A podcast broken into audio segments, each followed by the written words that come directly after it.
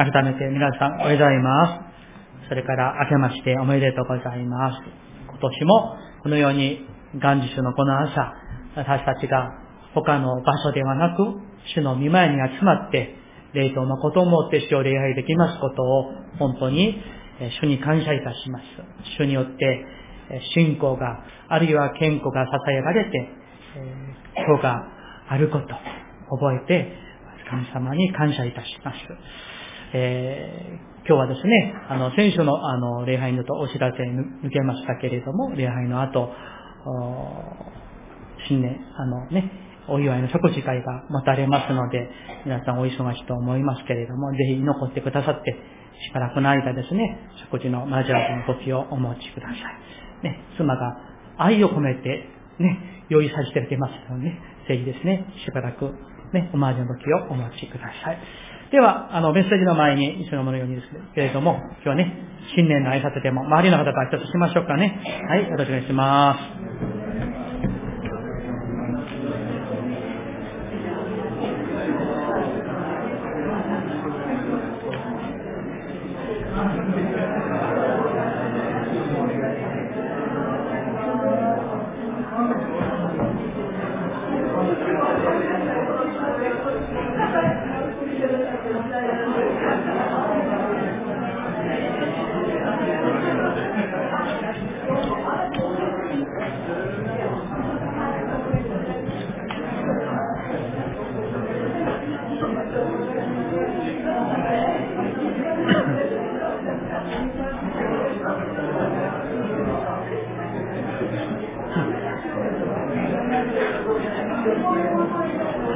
れでは、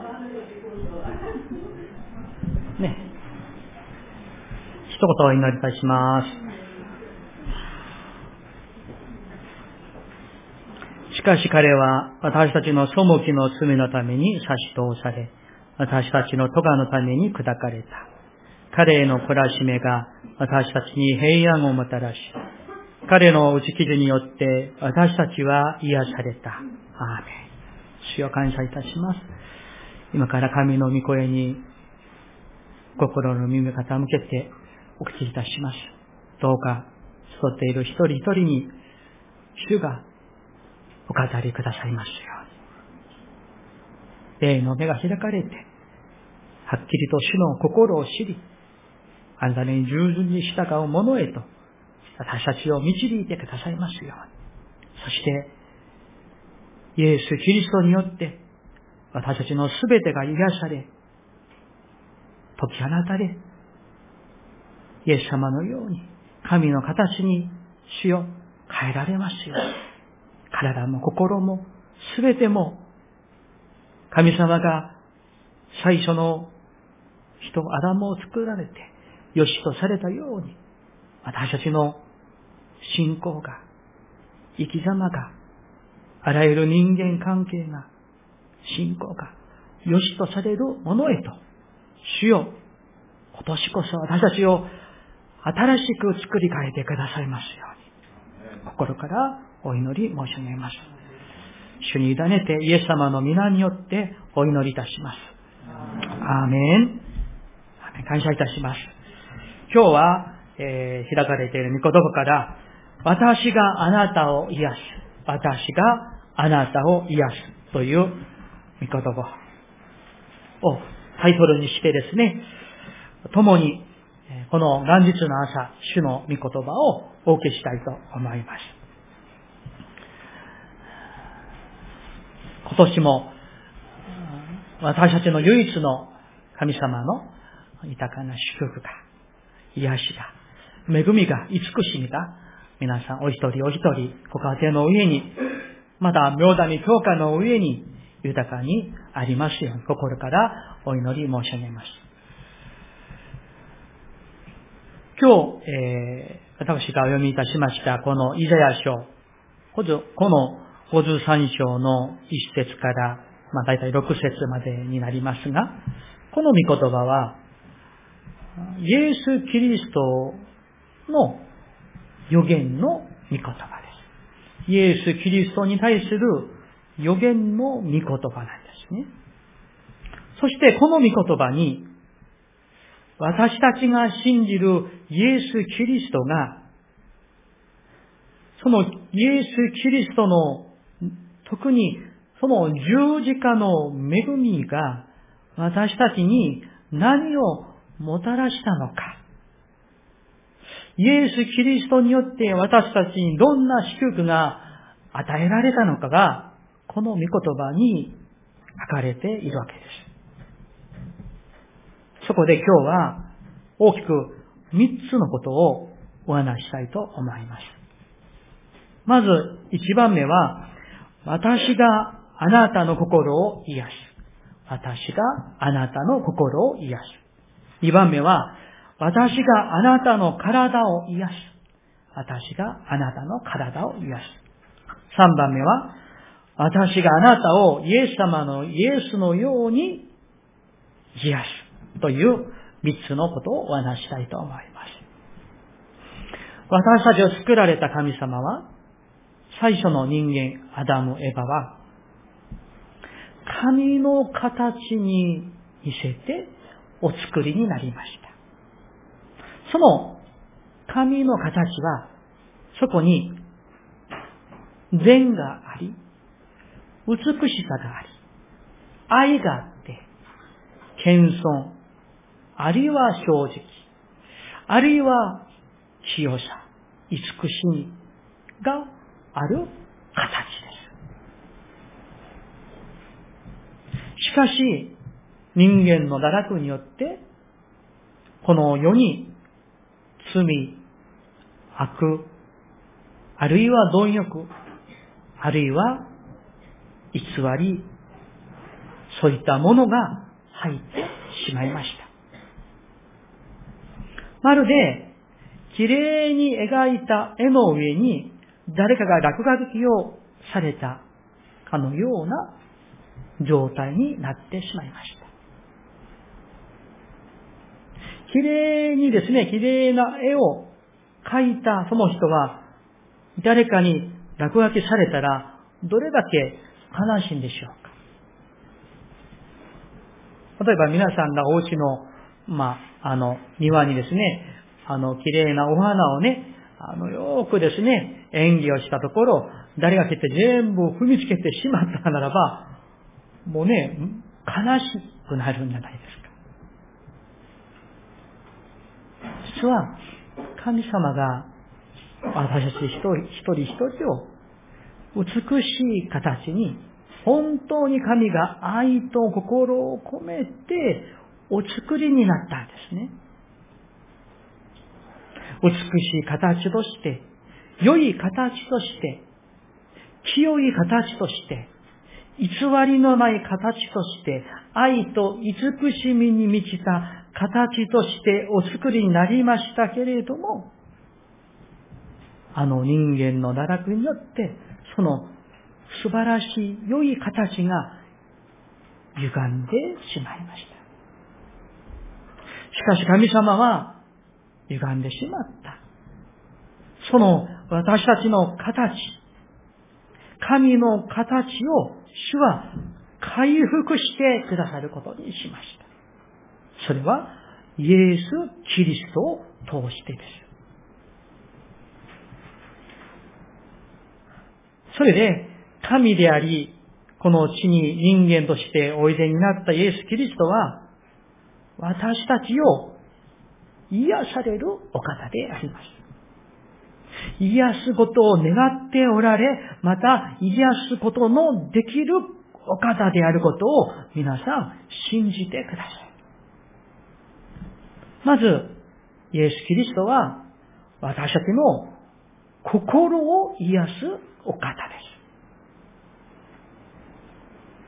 重い心の病気、そこまでいかなくても、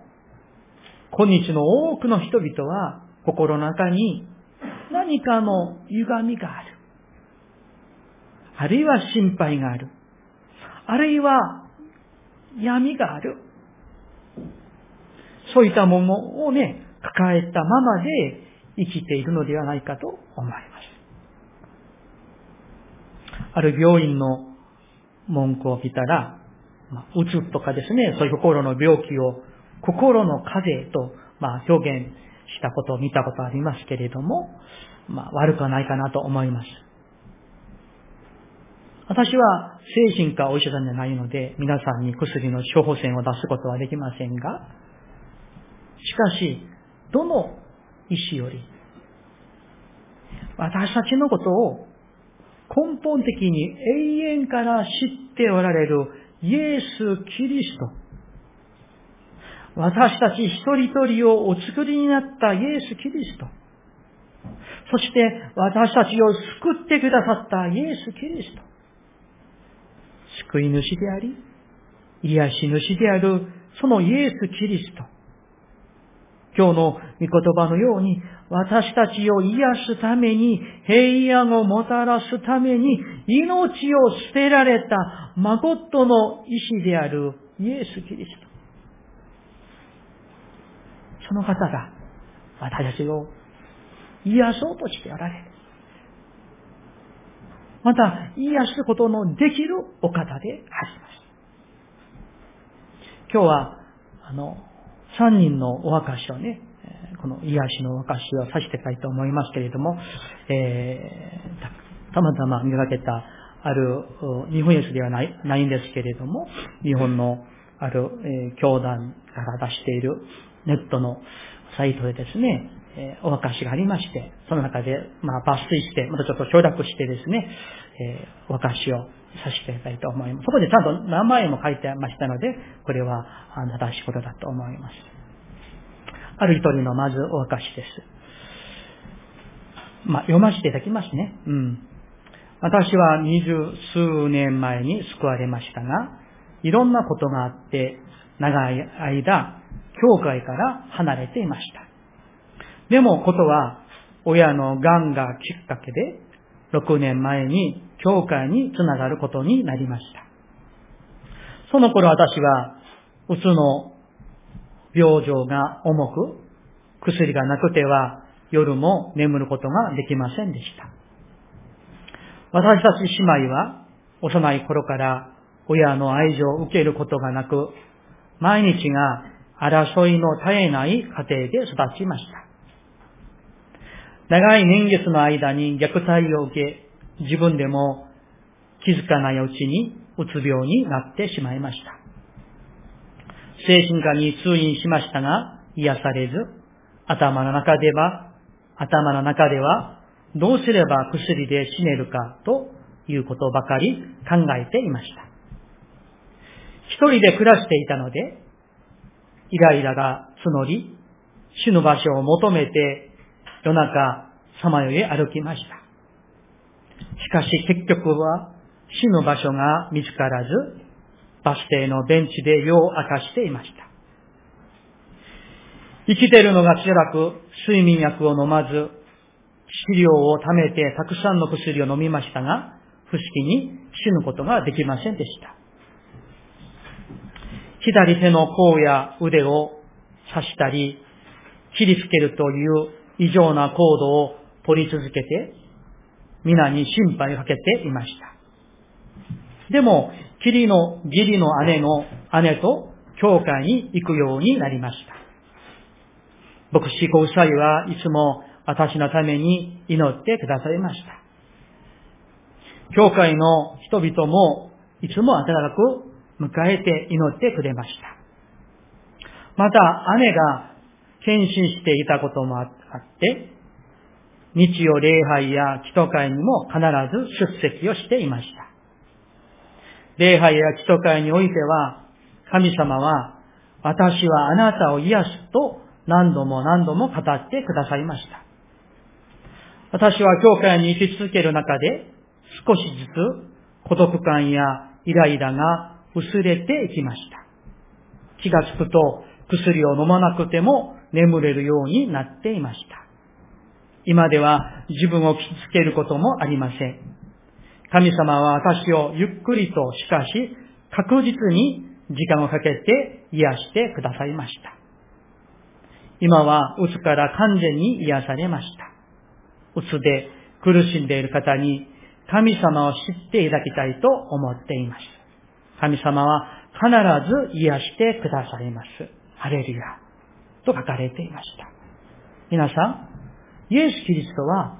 本当の癒し主なんです。これを信じることが大事です。例えば、私たちが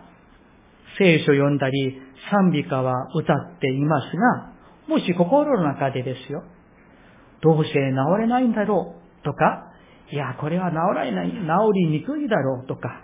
あるいは、いや、難しい。というふうに、口では言ってなくても、心の中にそういった思いを持ってはいないでしょうか。信仰が大事なんです。神には不可能がないと。イエス・キリストは私たちの救いの魂、魂の救いはもちろん私たちの心を癒してくださるお方です。他にもパニックやうつから治された方が大勢いるんです。韓国に私前もお話したことありますけれども、私がスの教会で福母師をしていた時に、あの時に、まあ、青年の姉妹でした。彼女はソースでしたけれども、私彼女に3年やられました。もう牧師をやめ、やめたいほど怖いあの姉妹でした。でも彼女も本当に神の恵みによって癒されて、今、牧師夫人になっていま。もう一人私が軍隊で、あの、一緒に、あの、服していた、あの、えっ、ー、と、あの、兄弟ですけれども、彼も突然パニックになっていましたが、彼も本当に真実にもうイエス・キリストによって癒されて、今ね、まあ、立派にですね、仕事をしていて、またそういう方々のために奉仕もしているんですね。たとえ、うつ病でなくても、実は隠されているだけで多くの方々が心的に病んでいるのではないかなと思います。例えば、家族不和があったり、離婚があったり、いじめがあったり、家庭暴力があったり、あるいは自殺を考える方、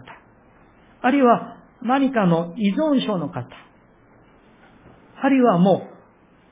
口を開いたらもう嘘ばっかりしてしまう。でもそれを気づいていない方。疑心、妬み、等々。これらも心の病なのではないでしょう。もしも私たちの心の内にこのような心の歪みが少しでもあるならば、イエス・キリストによって誠の癒し主なるイエス・キリストによって癒していただけるんです。イエス・キリストは癒すことのできる本当の神様であります。願わくは今年2020年は私たちのすべての心の病が、その歪みが癒されますようにお祈り申し上げます。二番目、私があなたの体を癒し。今日のイザヤ書53章5節読みますと、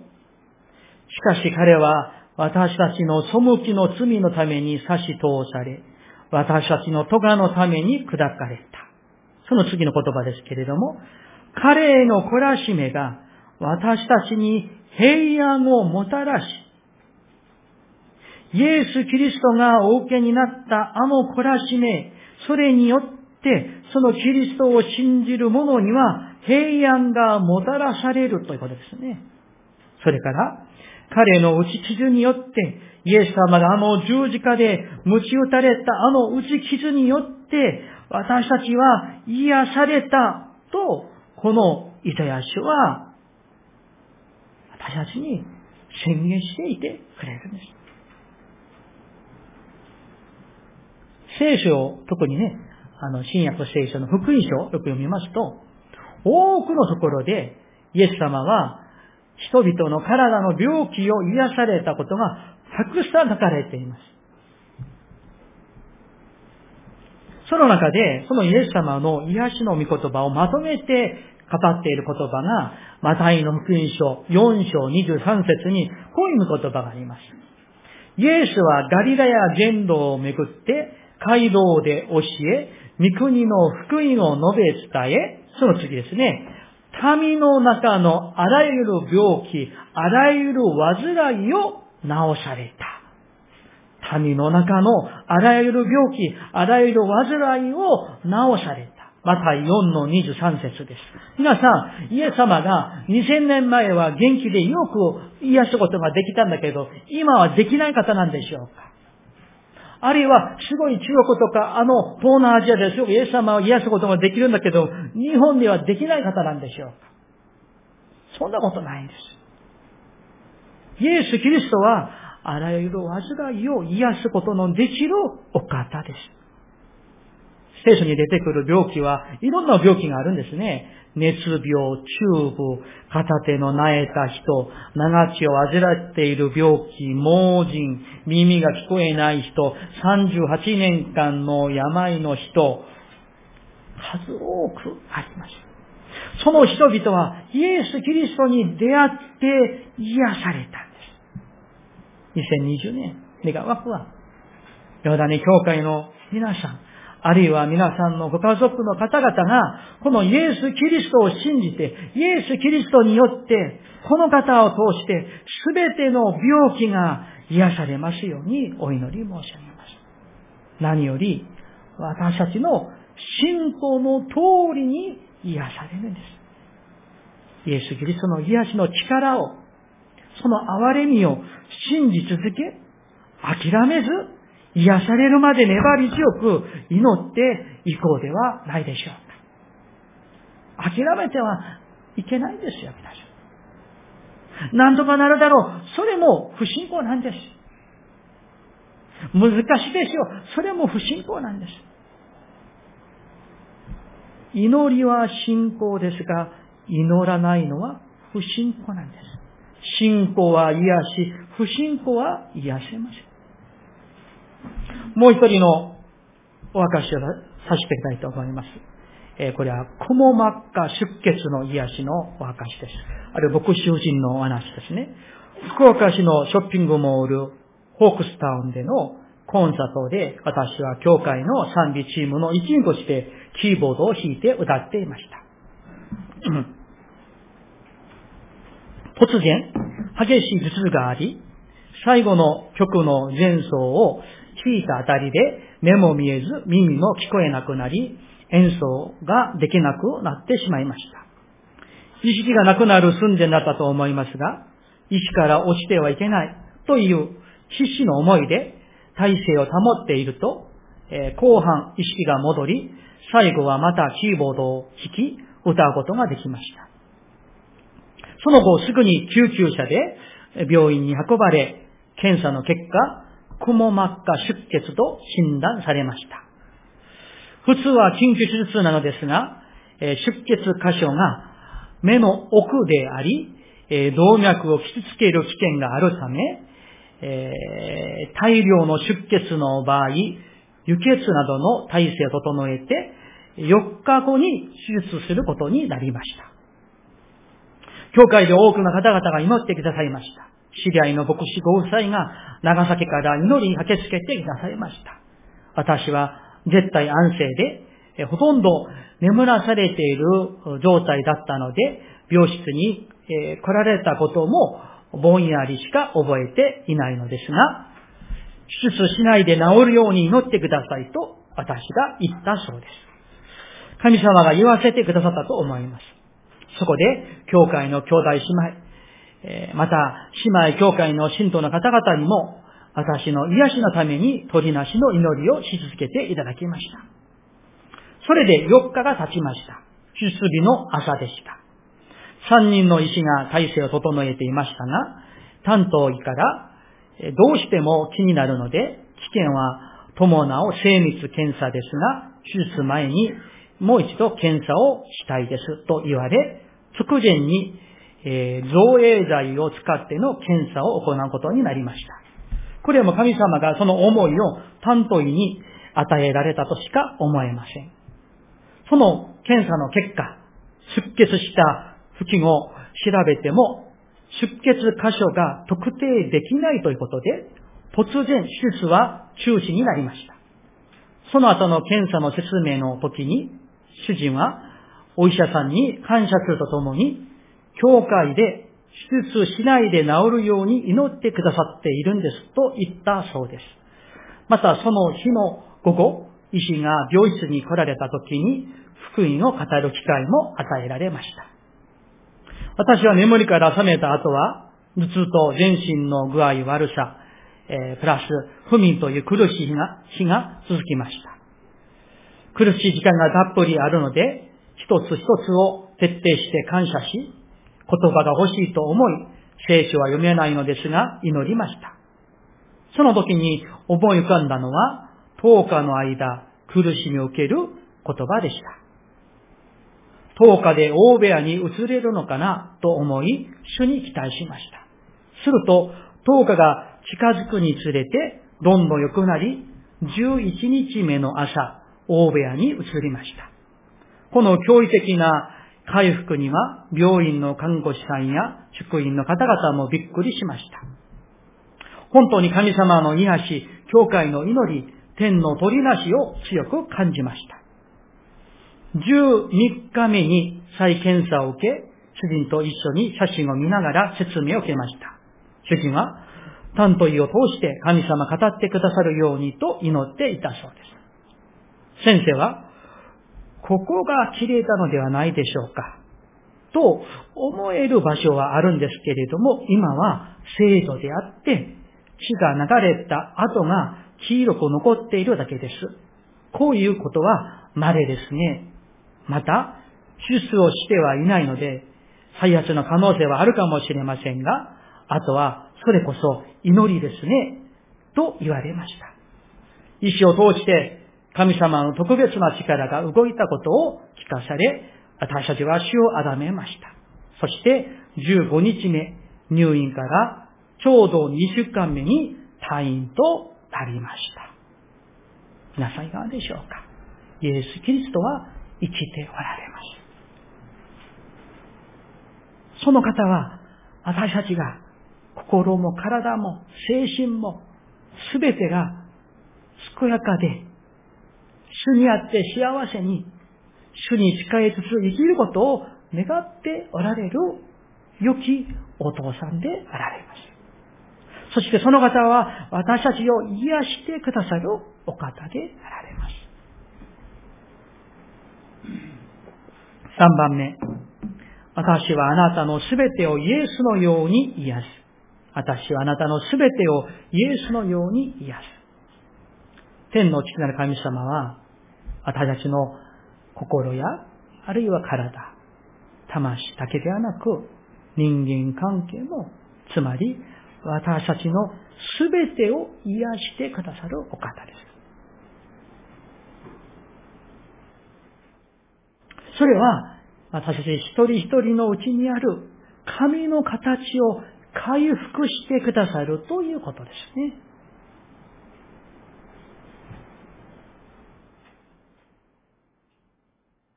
これはイエス・キリストに出会って、その方を固く信じる人に起きる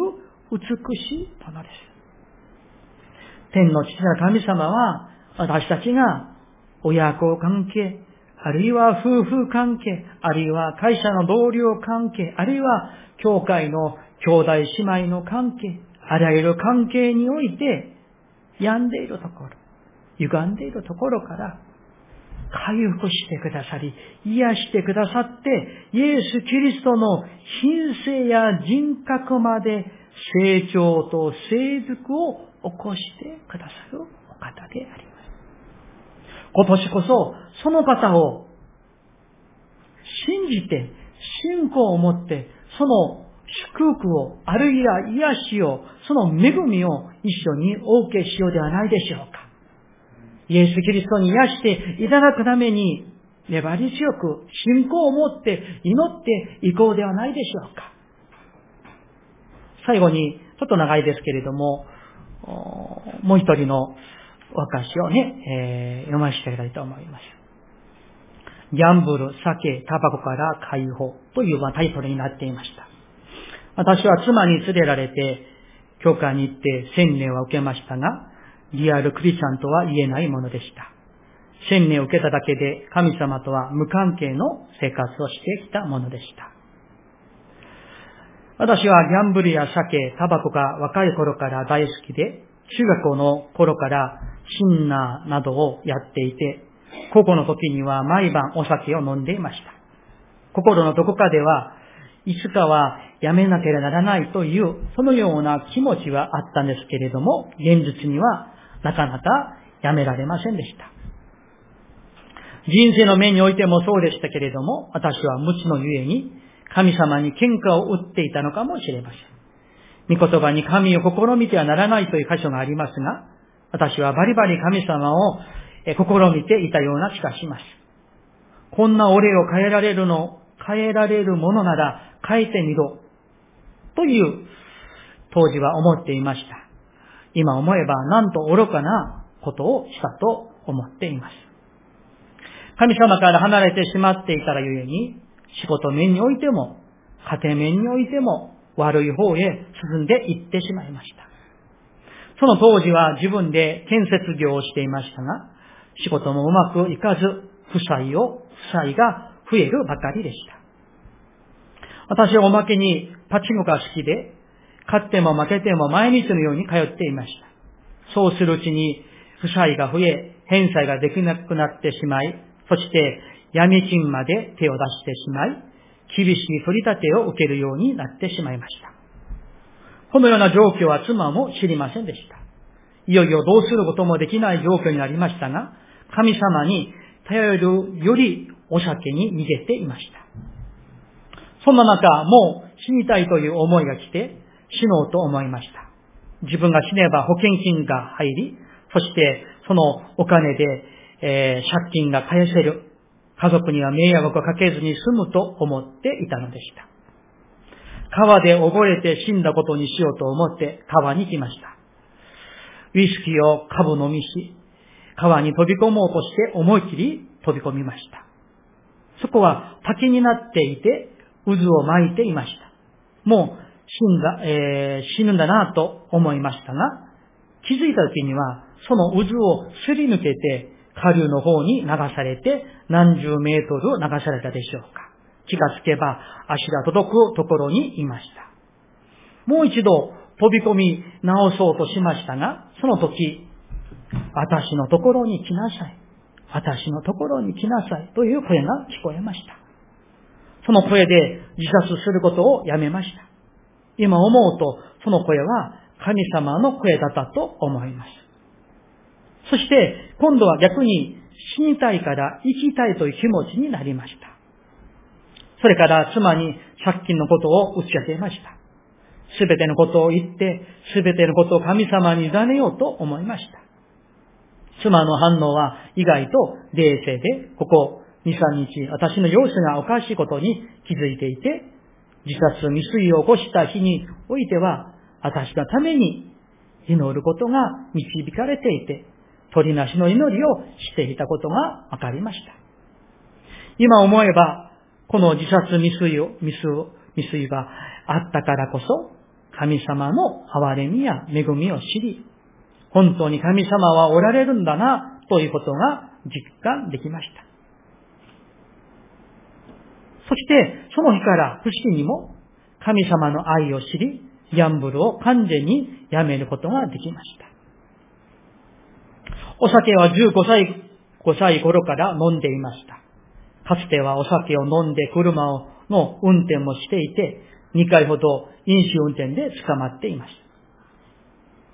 た。毎晩お酒を飲んでいました。ある時、酒に酔っていて娘を叱り、娘の頭を殴ってしまいました。その時神様の守りで娘の頭はどうもなくて、自分の手は骨折しました。しばらくは仕事ができず、その時神様から深い悔い改めが導かれ、私は自分はどんなに惨めな人間なのか、娘は亡くしてしまったことを本当に悔い改め、今まで酒で犯して犯してきた罪、いろんなことが思い起こされ、神の前に出て、出て、真実に悔い改めをしました。また本気で酒をやめられるようにと神様に祈りました。次の日から不思議にも30年間飲み続けてきたお酒を完全にやめることができました。お酒はやめてもう10年以上経っています。次にタバコです。タバコだけは絶対やめられないと思っていました。何度もやめようと頑張りましたが、最高3日が限界でした。いつからやめないといけないなと思っていましたが、なかなかやめることができませんでした。ある日、教会の牧師より、もうそろそろ本気になってやめた方がいいんじゃないと言われました。神様を選ぶか、タバコを選ぶか、自分にとっては選択の時でした。本気で神様に私は祈りました。苦しまずにタバコやめることができますようにと。1日目、2日目、3日目ぐらいから苦しくなりましたが、神様に感謝しました。とにかく心を定めて神様に感謝し続けました。そして、ハレルヤ、主の皆を褒めたたえます。完全にタバコをやめることができました。2009年9月からやめて10年が過ぎました。神様は真実なお方であられます。そして御心の祈りを聞いてくださって、全く新しいものへと作り変えてくださいました。2010年、神様の憐れみ、恵みによって、牧師としての安心を受けました。自分自身、まさか牧師になるとは思っていなかったので、驚いています。神様に心から感謝いたします。ここまでですか？皆さん、いかがでしょうか？私たちは本当に神様が生きておられ、イエス・キリストは私たちのあらゆる病、病気、歪みを癒すことのできる方として、信じて、祈って癒していただこうではないでしょうか？イエス・キリストは生きておられます。この方は救い主であり、癒し主です。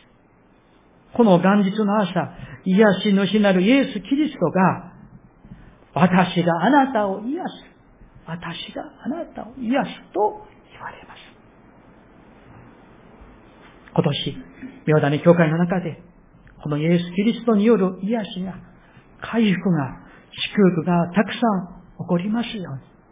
そして年末にはたくさんのお渡しができますようにと信じてお祈り申し上げます。お祈りしましょう。